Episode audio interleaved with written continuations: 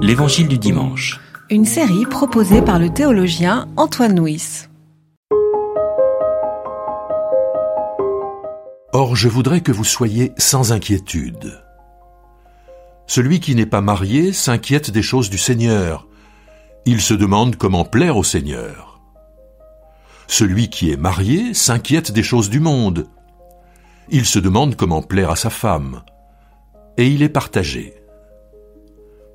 De même, la femme sans mari, comme la Vierge, s'inquiète des choses du Seigneur, pour être sainte de corps et d'esprit.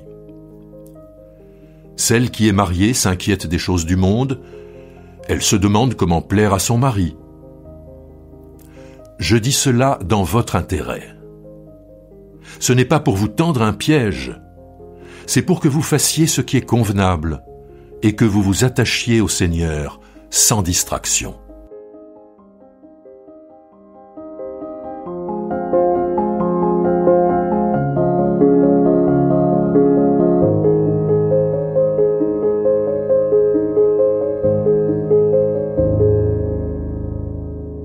La semaine dernière, nous avons introduit la première épître aux Corinthiens en disant que Paul prêchait une morale du détachement.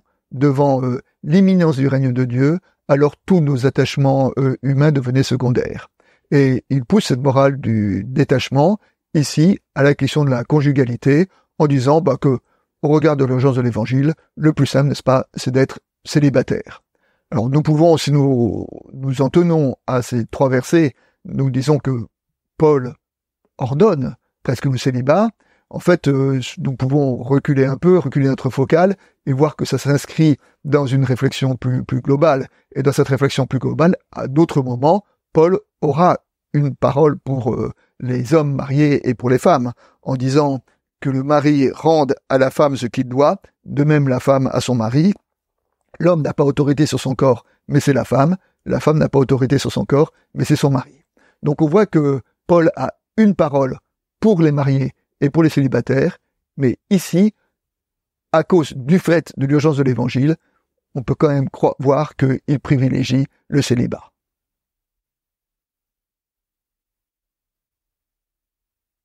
Le thème global, c'est effectivement le temps est court. Et parce que le temps est court, il vaut mieux ne pas avoir trop d'attachement humain.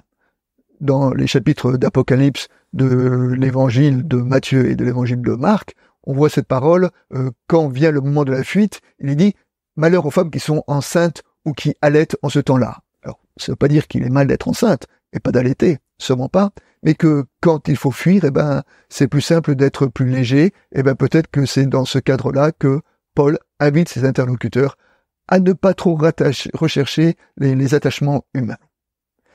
Le problème de ce passage de Paul, c'est que Paul évoque ici un peu une éthique de l'héroïsme. Et qu'en est-il de ceux qui ne sont pas des héros, de ceux qui n'ont pas la vocation au célibat, de ceux qui ont entendu le verset qui dit qu'il n'est pas bon pour l'homme d'être seul? Et alors nous trouvons donc un peu une, tension entre cela, et peut-être nous pouvons dire que Paul s'adresse ici vraiment aux héros de la foi, mais qu'il manquerait peut-être une parole pour ceux qui ne sont pas des héros, que peut-être il manquerait aussi une parole pour une théologie du mariage. Mais c'est une autre question.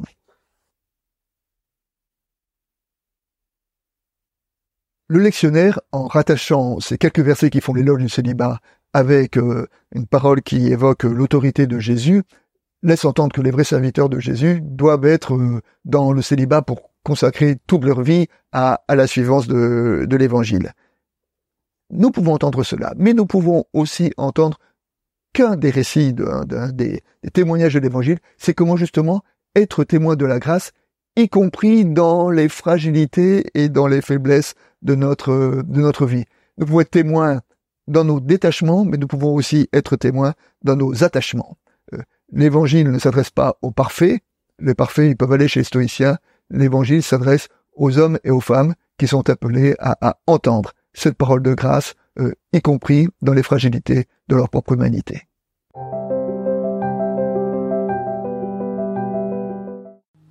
C'était L'Évangile du dimanche, une série de regards protestants, enregistrée par Antoine Nuis.